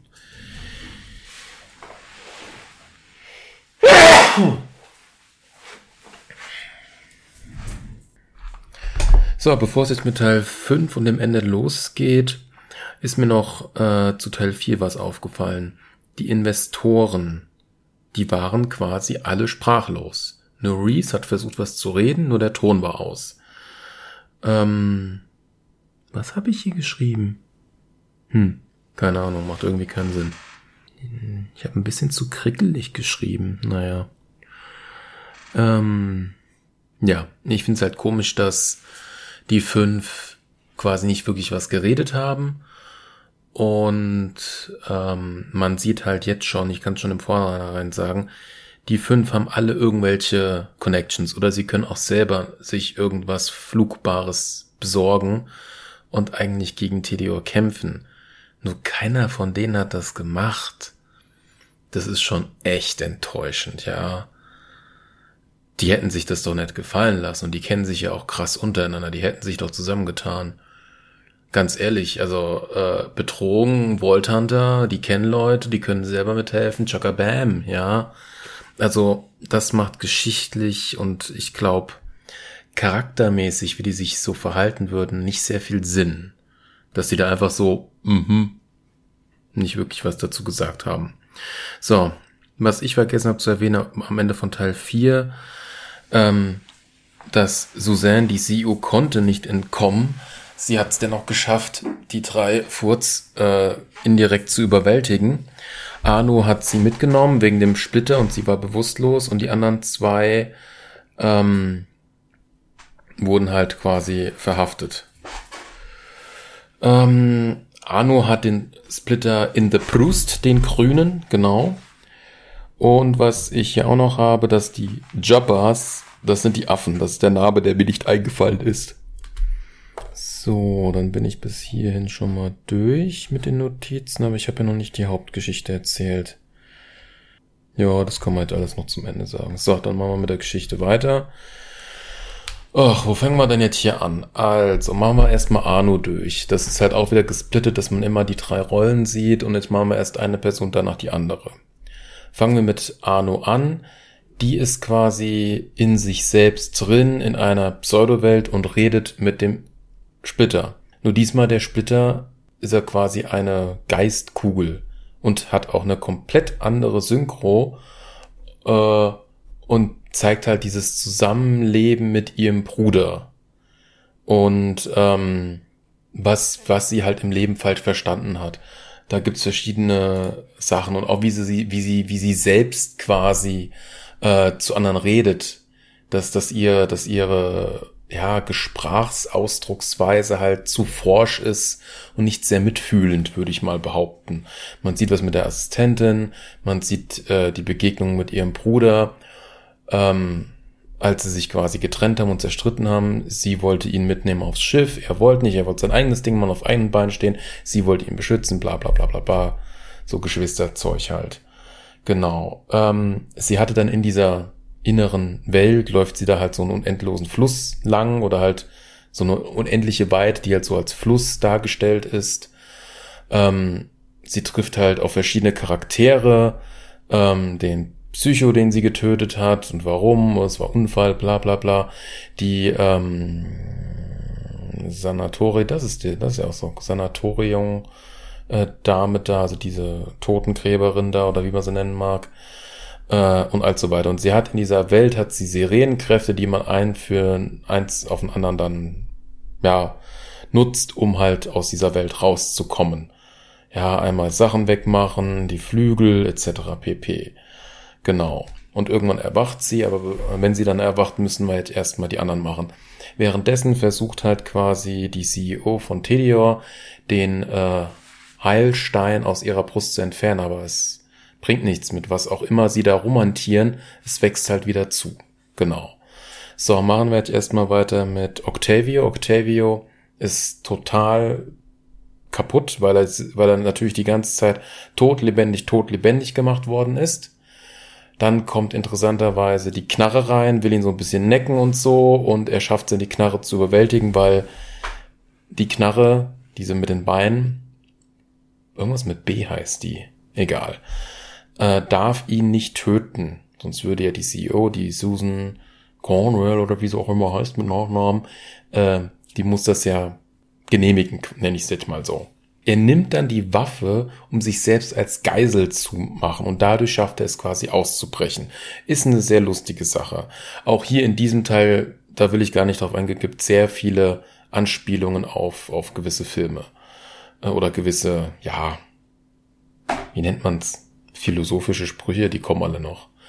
Gut, ähm, Fran wurde von zwei TDO-Leuten, ähm, also und Octavio trifft dann auf Fran und Louis, aber erstmal muss man natürlich heraussprechen, wie Louis und Fran sich aus äh, den TDO-Soldaten der Gefangenschaft befreien. Die sollten beide exekutiert werden.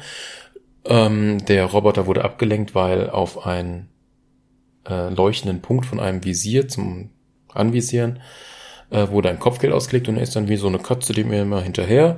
Fran hat sich leider selbst eingefroren, weil hat die TDO-Soldaten das ähm, den Rollstuhl quasi unter Kontrolle hatten. Ach komm, wozu hat man's denn? Und ich muss an meinen Rücken decken. Fahren wir mal den Tisch hoch.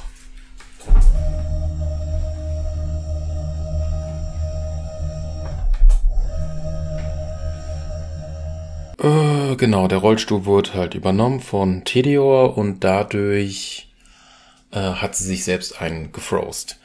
Dann holt quasi einer der ähm, CDO-Wachen, sind zwei Stück, eine Axt. Und es wird so geschliffen auf dem Boden wie Silent Hill. Ja. Begrüß meinen schweren Freund, zack, hier Scarface und so. Also ich muss da drauf, ich nicht weiter eingehen. Ich wollte nur mal so ein Beispiel geben. Und falls ihr das natürlich auch nochmal zockt, will ich euch diesen, diesen Witz, diesen Spaß eigentlich nicht entfernen. Ja rein theoretisch ist ja so eine Folge hier sowieso klar, dass es ein mega Spoiler hier ist. Ja, ja, ja. Genau. Sie schafft's dann mit ihrer inneren Wut und mit diesem Tamagotchi-Wut-Ding sich zu enteisen, schnappt sich die Axt und tötet beide. Ja. Kurioserweise ist dann dieses Wut-Ding verwandelt sich in einen riesigen Roboter und das wird dann eine 2D-Pixel-Grafik rundenbasierend Kampf wie Final Fantasy. Ist ganz lustig, geht auch nicht lang, ist auch nicht schwer. Und sie verwandelt sich dann auch in ihren Rollstuhlroboter und schafft es dann, das Ding zu zerstören. Sie suchen dann natürlich auch Arno und Octavio. So, beide treffen sich, dann ähm, suchen sie halt weiter nach Arno. Sie ist in einem Labor, das irgendwo geheim ist. Und sie schlagen einfach jetzt jede Tür ein. Irgendwann kommen sie in das Büro von unserer Susanna Cornwell, also der CEO von Tidior. Und äh, dort muss man dann nochmal ein bisschen herumrätseln. Äh, man bekommt dann quasi von der Tedior-Dame dieses Echo-Net, diese Uhr. Die Uhr von Octavio hat der, hat die Knarre zerstört gehabt bei dieser kleinen Unterhaltung. Und äh, sie schaffen es dann herauszufinden, äh, wo Anu ist. Genau, und dann Genau, und sie und bei der Uhr wurde irgendwas aktiviert, darum ist die CEO aus diesem Wissenschaftslabor rausgegangen. Und ich dachte es mir schon fast, weil wie könnten die denn so schnell auf dem Planeten so ein Gebäude aufbauen? Das ist kein Gebäude, das ist ein Raumschiff. Deshalb hat man das auch bei der einen Episode nicht von außen gesehen. Hätte man ja schnell drauf schließen können. Die ist dann weg und dann ist da nur noch eine Wachin, die aber ein bisschen komisch spricht und dann kommen unsere drei rein, blablabla, hin und her. Und die eine Tedior-Wache ist ähm, Tuckerface, das von der ersten Episode, die wir quasi gerettet haben. Und sie ist nur bei Tedior, weil es irgendwie, sie sagt das irgendwie mit einem Wort, irgendwas mit Versicherung oder irgendwie sowas gibt, ja. So, und die müssen jetzt zusammen auf die Brücke kommen. Das ist ein sehr langer Weg mit sehr vielen Türen. Dort stirbt leider äh, Tuckerface leider weg. Und auch Lewis stirbt leider auch. Ja, schade irgendwie, dass da Leute sterben. Aber so ist das halt, um nochmal, wie nennt man das denn in, in einem richtigen Fachjargon? Man, man tötet Nebencharaktere, um so ein bisschen aufgewühlter zu sein, dass der Zuschauer aufgewühlter ist, würde ich es nennen. Ähm, ja, hm.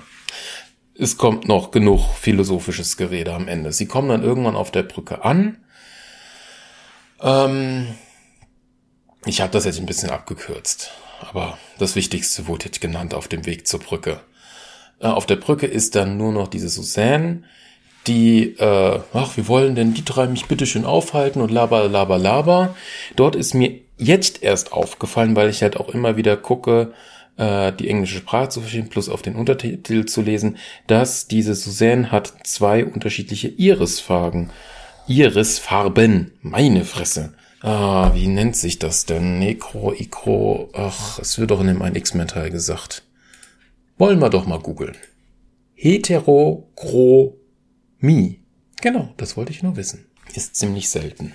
Genau. Und, ähm, ach, sie nimmt dann halt ihren bösen Stein, äh, der, der Tötungsstein, und tötet halt mit einer vergrößerten und verstärkerten Waffe dann quasi ähm, den Planeten. Das hatte ich jetzt noch vergessen zu erwähnen gehabt. Ursprünglich wollten die eigentlich alle fliehen, aber wegen dieser Superwaffe von unserer CEO sind sie halt alle, Chaka, wir retten jetzt hier den Planeten Promethea etc. pp. und die ganze Galaxis. Gut, die Waffe wurde abgefeuert und langsam starb halt alles auf Promethea. Der Planet wurde auch rot. Genau.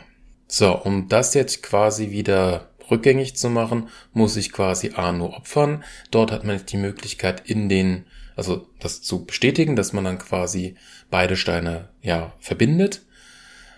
Man kann natürlich sich auch andere Wege nehmen. Ich habe die Verbindung genommen mit den zwei Steinen, weil ich mehr über die Eridianer wissen wollte und was es sich dazu bedeuten hat.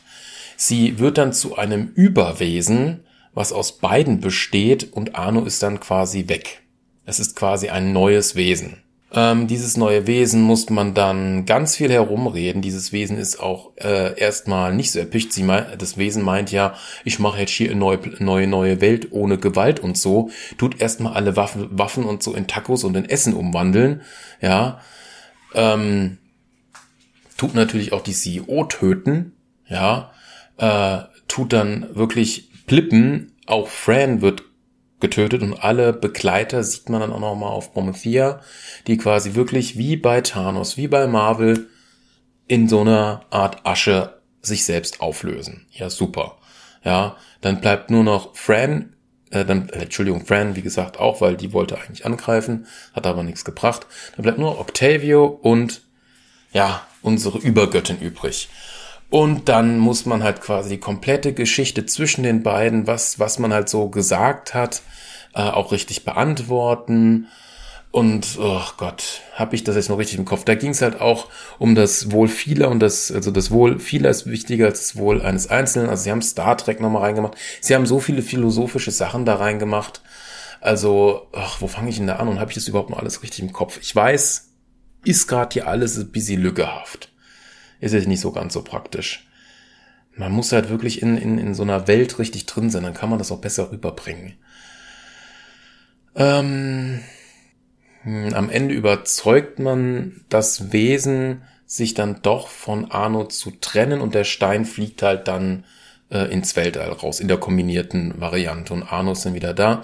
Aber und durch diese Umarmung von beiden, denn beide haben sich kurz vorher noch umarmt, also das gewisse Wesen und Octavio, das Interessante ist, das Wesen sieht so aus, äh, wie, wie nennt sich's denn? Es gibt bei äh, Rick and Morty eine Folge, wo äh, was auf einer, ich glaube 80er oder 90er Jahre Anime-Serie basiert, wo quasi vier Kinder mit den vier Elementen das Oberwesen gerufen haben und so sah das aus, ja.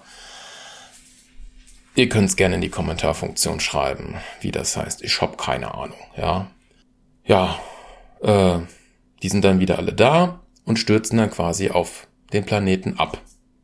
Dann sieht man quasi äh, nur noch Fran und Octavia, wie sie im Frozen Joghurt Laden quasi die Frozen Joghurts wieder verkaufen und zu einem Grab gehen, wo Octavio liegt. Und man sieht diesen Absturz nicht und man versteht nicht, wie der gestorben ist. Also da habe ich auch so gestanden, so, hä? Total komisch, ja. Also ich, ich, ich fand's echt strange, muss man schon zugeben. Und dann halten die auch noch Händchen und das hat mich noch mehr gewundert, weil ich habe eigentlich immer versucht, mich eher auf das Geschwisterpaar zu konzentrieren, dass da die Antworten richtig sind, als auf diese eventuelle ähm, Beziehung zwischen Anu und Fran. Irgendwie sehr seltsam, ja. Es ist dann alles wieder tippitoppi und so und äh, ja, in den Credits, ähm, ich weiß jetzt, ja, die könnte man vielleicht nochmal abspielen oder auch nicht. Ich habe gerade keine Ahnung.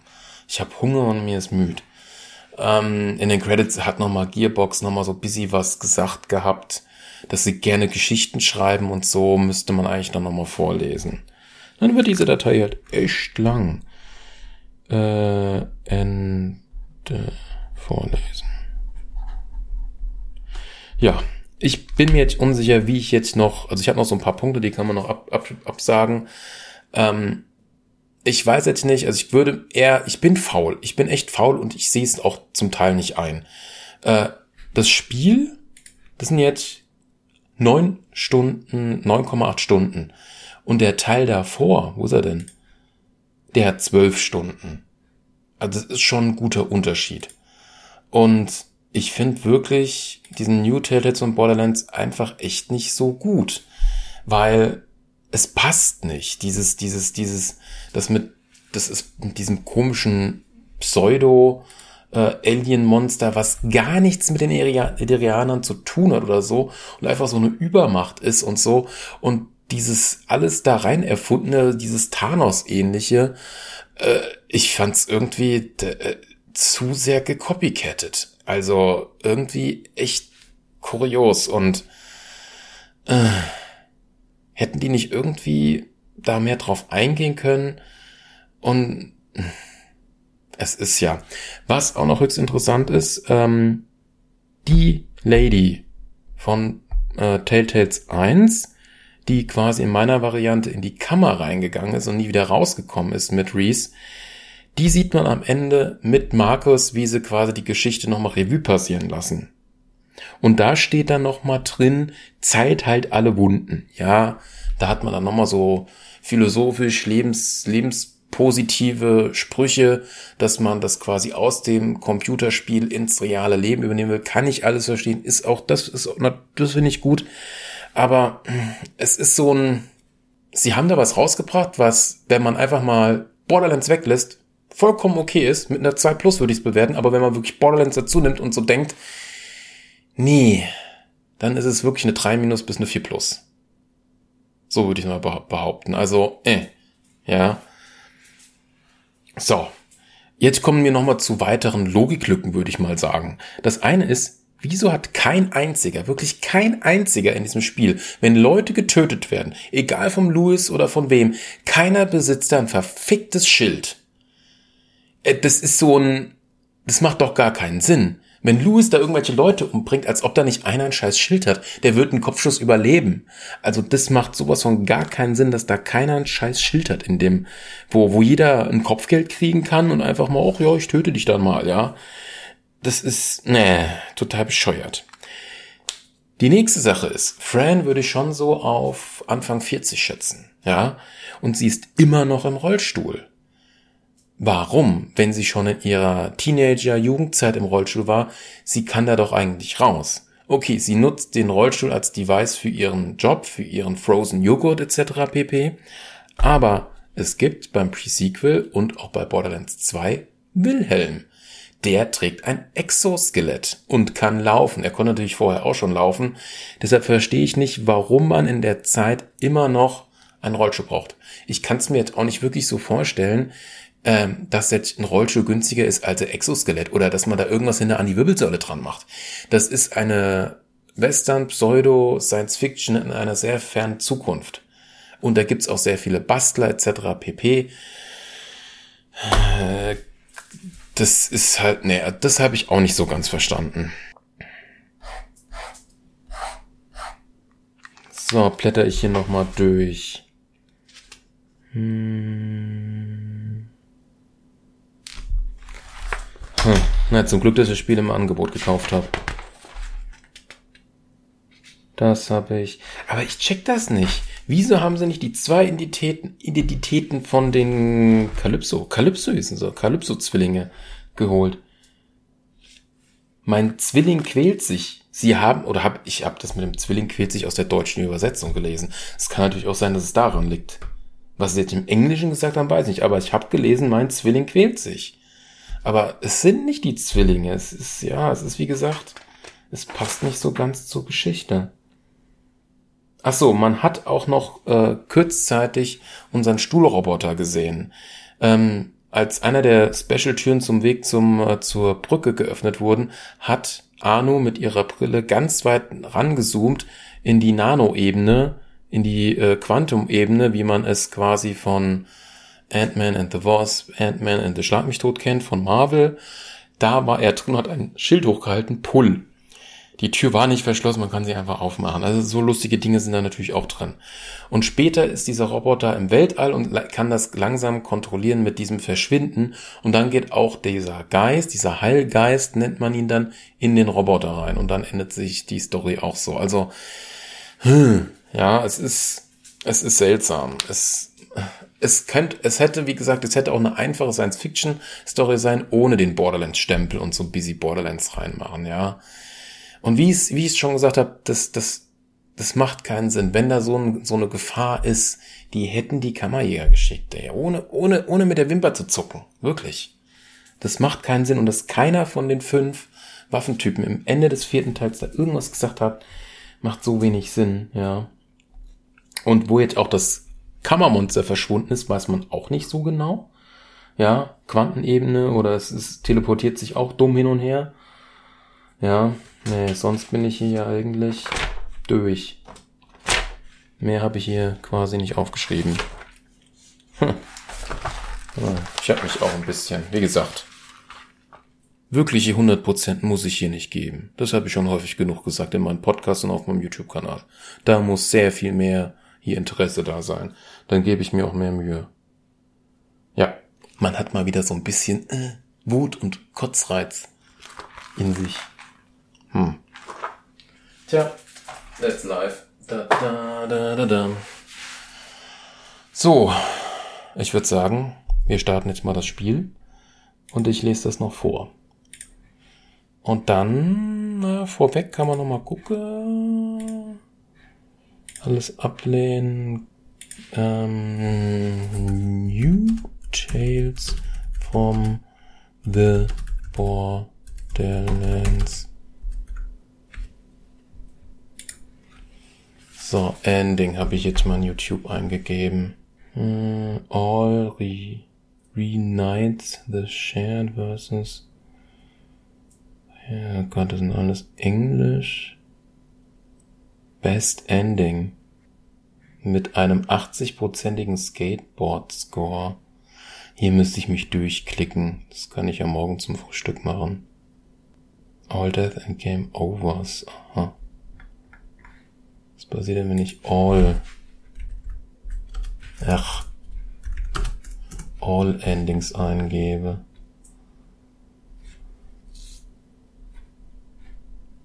Hier ist was. All Ending. Tatsächlich 25 Minütchens. Okay. Naja, starten wir das Spiel nochmal, dann gehe ich da nochmal hin. Ich habe mich dann doch einmal dazu entschieden, ähm, sie ein bisschen anders aussehen zu lassen. Aber ich bin jetzt nicht auf so Skins gegangen, wo sie komplett anders aussehen. Ja, äh, das passt nicht so ganz zu dem Charakter. Ich wollte sie jetzt nicht wie ein krasser Punker oder wie ein krasser Emo-Punker dastehen lassen. Wie gesagt, das passt nicht zu der Körpersprache, auch wenn die Charaktere eine Entwicklung sehen. Ähm, naja, ich fand, das passt nicht. So, mach mal hinter hier. Ladi, ladi, ladi, lad, ladi, ladi, lad. So, sind Dön ist aus. Credits. So, bleiben sie denn? Bisschen schneller. Was für eine Geschichte. Hm? Wir haben dieses Spiel entwickelt, weil wir Geschichten lieben und weil wir es lieben, wie Geschichten Menschen zusammenbringen. Geschichten zeigen uns unsere Menschlichkeit. So mache ich Pause. Ähm, unsere Schwächen, unsere Triumphe, unsere Stärken, unsere Verletzlichkeit. Wir haben dafür gesorgt, dass New Telltales on Borderlands vor Menschlichkeit geradezu übersprudelt und vor Robotik, den wir lieben, auch Roboter. Hm. So. Dieses Spiel wurde größtenteils in Quarantäne entwickelt. Ja, gar kein Wunder, dass die Story dann so mehr ist. Ach so, die ähm, toten Tiere, diese Ratches oder so von diesem Taco-Typen, sind auch wieder belebt worden. Also obwohl ich ihm äh, im zweiten äh, Durchlauf anders Kammermonster verloren hatte. Hm. Deshalb freuen wir uns besonders, es mit dir teilen zu können. Bei Gearbox machen wir Spiele, weil wir an sie glauben. Wir glauben an die Fähigkeit, dieses Medium zu unterhalten zu inspirieren und Freude zu bereiten, dass wir nie zutreffender als während einer globalen Pandemie. Das wäre nie zutreffender als bei einer globalen Pandemie. Ja. Wir haben die Freude geschaffen, die wir gebraucht haben. Wir alle bei Gearbox bedanken uns dafür, dass du ein toller Mensch bist und diesen Kapitel mit uns erlebst. Das werden wir nicht vergessen. Mit besten Grüßen. Das Team von New Talents und Borderlands Gearbox ist bla bla bla bla bla bla bla bla bla. Ja, hm. Hm. Einfach hm. Ja, bei den Vault-Sammlungen, da würden mir jetzt noch fünf Stück fehlen. Scheinbar kriegt man bei jedem verschiedenen Enden eine Figur und ich habe, glaube ich, noch zwei Figuren so nicht gefunden. Ja, aber diese Kämpfe waren auch so billo einfach. Null Herausforderung. Ja, man kann hier noch irgendwo in den Einstellungen diese Antwortgeschwindigkeit noch runterdrehen. Das wäre noch ganz praktisch, aber muss nicht. So, beenden, zurück zum Desktop. Gut, okay. Oh, jetzt habe ich 9,9 Stunden. Wow, ja. Also da war dieses Telltales von Borderlands sehr viel actionreicher. Und hatte auch noch dieses mit dem Handsome Jack, der in ihm drin war. Wie entscheidet man sich? Das hat schon, äh, ja stimmt. Eigentlich hat dieses Tales von Borderlands bei Reese, wo ja Handsome Jack in ihm drin ist, eine krasse Tiefe, so eine ähnliche Tiefe hier wie Cyberpunk 2077. Mann, Mann, Mann, Mann, Mann. Interessant, das Update von Cyberpunk Version 2.0. 27 Gigabyte oder was? Jo. Krass. Krasses Update. Oh, ich habe gerade gut gepupst. Tja, ich würde mal sagen, das war jetzt so mein, äh, ja, meine Zusammenfassung. Und sie hat mir eigentlich rein gar nichts gebracht, um meine Gedanken zu Borderlands 4 noch irgendwie zu verbessern. Hm. Weil das ist einfach, das kann man komplett löschen. Also man braucht es nicht für Borderlands 4. Irgendwie schade. Irgendwie wirklich schade. Jetzt bin ich nochmal neugierig. Wir gehen jetzt doch nochmal hier auf die Bewertungen. Rödeli-Dödel, Rödeli-Dödel. Shop-Seite. Ja, Seite anzeigen. Größtenteils negativ. Hm, das ist Englisch, Englisch. Kopieren. Wo haben wir denn mal einen Übersetzer? Ich übersetzen, hab das jetzt hier mal übersetzen lassen. Das ist aber ein langer Text. Naja. Der Typ hat es mit dem Daumen nach oben gemacht. Ernsthaft, die haben alle hier auch 9,8 Stunden hat er auch gebraucht. Der hat 10,9, der hat 15,2, 10,6, 8,9. Ich muss aber noch mal einen Fall nach unten, der länger ist. Den hören wir uns noch danach an. Das sind zwei sehr lange Texte. Hören wir uns erstmal den positiven an. Aber hier kann man nur Fall nach unten und Fall nach oben machen. Kurios. Ich sag mal nicht, welche Leute das waren. Das ist ja eh übersetzt mit dem Google-Übersetzer. Dieses Spiel ist etwas sicheres. Es kommt zwar nicht annähernd an das Original Telltale heran, ja, ist aber spielbar. Anfangs habe ich mich vor der dem schrecklichen und erzwungenen Witze, die einem das Spiel ständig zufügt, so sehr gefürchtet, Okay, die Charaktere fühlten sich leer und langweilig an. Die Bewegungen waren etwas ruckelig, aber nach den beiden Folgen geht es dann tatsächlich los. Die Charaktere beginnen eine gewisse Persönlichkeit und eine gewisse Chemie untereinander zu entwickeln. Die Witze sorgen, sorgten sogar für ein paar gute Lacher. Ja, das kann ich bestätigen. Als Abspann begann spürte ich tatsächlich etwas und war irgendwie traurig, dass das Abenteuer vorbei war. Auch die Nachricht vom Entwicklerteam war herzerwärmend. Ja, gebe ich alles zu, nur meine ähm, ja, Prämisse für ein Spielende, was tiefsinnig ist, da kommt Bioshock Infinite, ist der härteste Shit überhaupt, was, was, was Spielenden angeht. Und das ist halt mein Maßstab.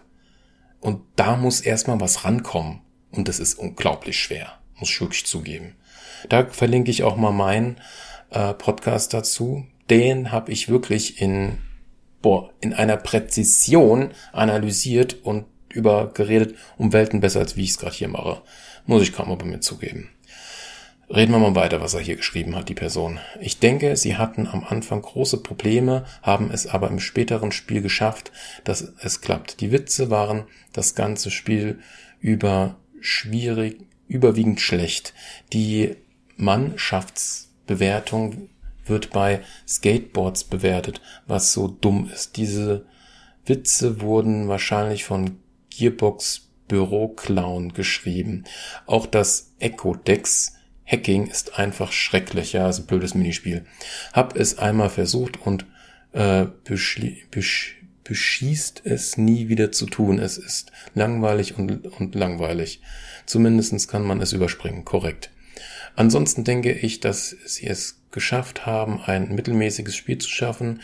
Die Sprachausgabe war gut, die Geschichte einigermaßen unterhaltsam und der Hauptschurke ist tatsächlich ziemlich gut und meiner Meinung nach weitaus besser als die Twins aus Borderlands 3.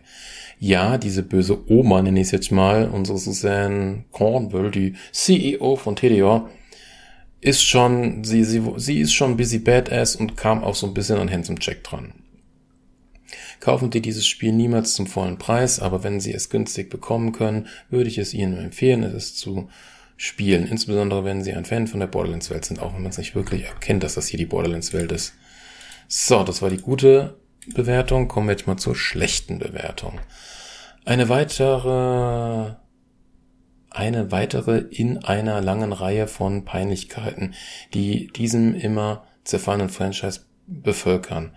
Schrecklicher Schreibstil und schreckliche Charaktere, schmerzlich unlustige Dialoge und es steht im Widerspruch zur abbewahrten Spielegeschichte und Charakteren, habe ich auch gesagt.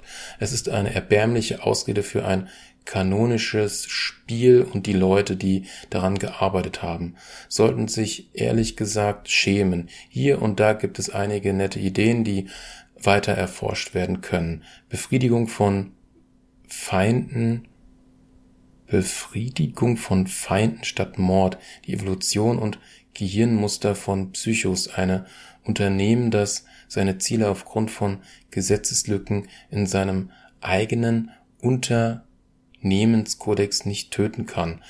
Aber so ist es bisher, hat sich dieses Spiel einer absolute Zeit- und Geldverschwendung er erwiesen. Der einzigste Grund, warum ich es gekauft habe, war, dass es in der Pandora-Box-Sammlung 90% günstiger war und es der einzige Titel ist, den ich nicht besaß. Okay, 90% günstiger habe ich ihn nicht bekommen. Vielleicht so 40. Hätte ich meine 3,50 Euro, oh, Pfund lieber für ein paar Proteinregel oder so etwas ausgegeben, lol. Ein weiterer ärgerlicher Aspekt dieser Dezentralisierung für dieses Franchise ist, dass dieses Spiel eine in Inhaltswarnung enthält. In einem Borderlands-Titel, man merkt wirklich, dass die Entwickler den Besitzer gewechselt haben, nicht wahr? Mhm. Außerdem ist Fran ein Idiot.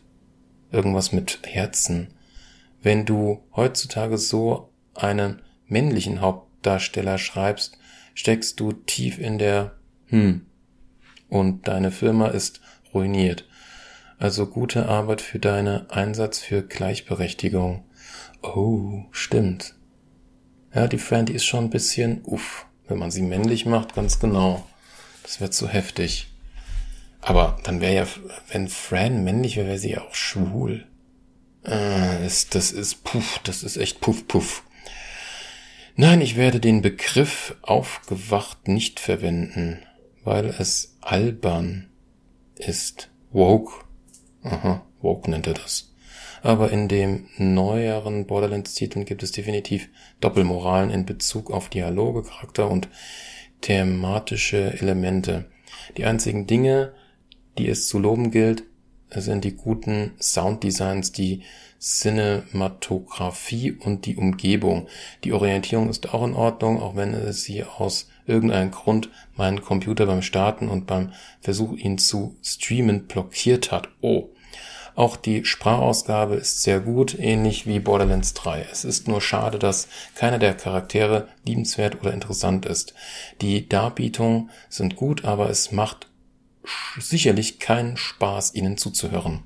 Ich möchte dieses Spiel nicht blind hassen, da höchstwahrscheinlich einiges an Mühe in die Präsentation gesteckt wurde, aber dies ist ein weiteres Beispiel für den genauen Weg, sich nicht an ein beliebtes Franchise zu halten. Borderlands hat mir früher sehr viel bedeutet und ist und ich habe viel Zeit und Energie in diese Charaktere und Erlebnisse investiert, genau wie Millionen andere Spieler. Aber Gearbox zerstört Spiel für Spiel alles, was sie im letzten Jahrzehnt aufgebaut haben. Und es scheint ihnen völlig egal zu sein, was passiert. Ja, wie gesagt, ich habe es auch schon erwähnt, kurz vorher. Hätte man das Borderlands weggemacht und das als Science-Fiction-Geschichte rausgebracht, hätte das sehr viel besser gepasst. Ja. Ja, das ist das Problem von großen Publishern, dass Spiele irgendwann wirklich kaputt gehen. Ach, ist das Trick. Ah, echt Trick. Ah ja gut, wollen wir es jetzt nicht, wollen wir dem der, der Sache nicht noch einen größeren Aufmerksamkeit schenken? Ich guck mir dann nochmal die Enden an und dann war's das auch erstmal. Kommen wir zu den Enden. Also scheinbar gibt es fünf verschiedene Enden. In den einen Enden leben sie alle vier, da lebt auch Louis. Sie haben zusammen eine, ähm, ein Business gestartet, wo sie mit Hilfe dieser Skateboards Firmen helfen, intern besser zusammenzuarbeiten. Und da sieht man auch in dem Büro, dass auch diese ganzen Freunde, der Zwerg, die Sniperin, der Taco-Typ zusammen ist. Und es gibt ein Telefonat mit Reese, wie sie ihm halt geholfen haben, Atlas und ja, die Welt äh, zu retten. Genau. Dann gibt's ein Ende, wo, wo alle vier leben, nee, wo alle drei leben ohne den Roboter. Der Roboter lebt auch nur, weil sie irgendwie Reese die Teile zusammengebaut haben nach dem Absturz des Raumschiffs. Dann gibt's ein Ende, wo quasi alle drei leben. Octavio ist quasi, hat seine eigene Fernsehshow. Arno macht sich wieder auf zu forschen. Sie weilt ein Jahr lang auf dem Planeten und geht jetzt nach Eden 6 die Jabbas ähm, ja, erforschen. Ist gerade bei Fran, die ist wieder in ihrem Laden, der läuft und man trifft sich halt dann an Weihnachten. So, das nächste ist ein Ende, wo quasi nur äh, Arno und Octavio leben und Fran ist verstorben. Beide haben zusammen ihr Business, was gerade startet und man sieht nur bei den letzten Enden dann auch immer wieder das Raumschiff, wo es immer wieder heißt, dass eine Heilgeist das alles verursacht hat. Es gibt quasi äh, vier Enden mit dem Heilgeist und eins ohne. Da ist dann halt aufgeklärt, was in dem Schiff passiert ist und Reese, der CEO von Atlas, hat das somit bestätigt. Genau. Und sie gehen dann auch in dem Ende zum Grab von Fran und ja, erweisen halt eine, eine kleine Würde, einen, einen netten Besuch, genau. Dann gibt's ein Ende, wo quasi nur Octavio und Fran leben und Arno ist gestorben und Octavio übernimmt Frans Laden und er besitzt somit sein eigenes Business und ist sein eigener CEO. Fran geht mit dem Schickimicki Muskelprotz auf äh, Reisen.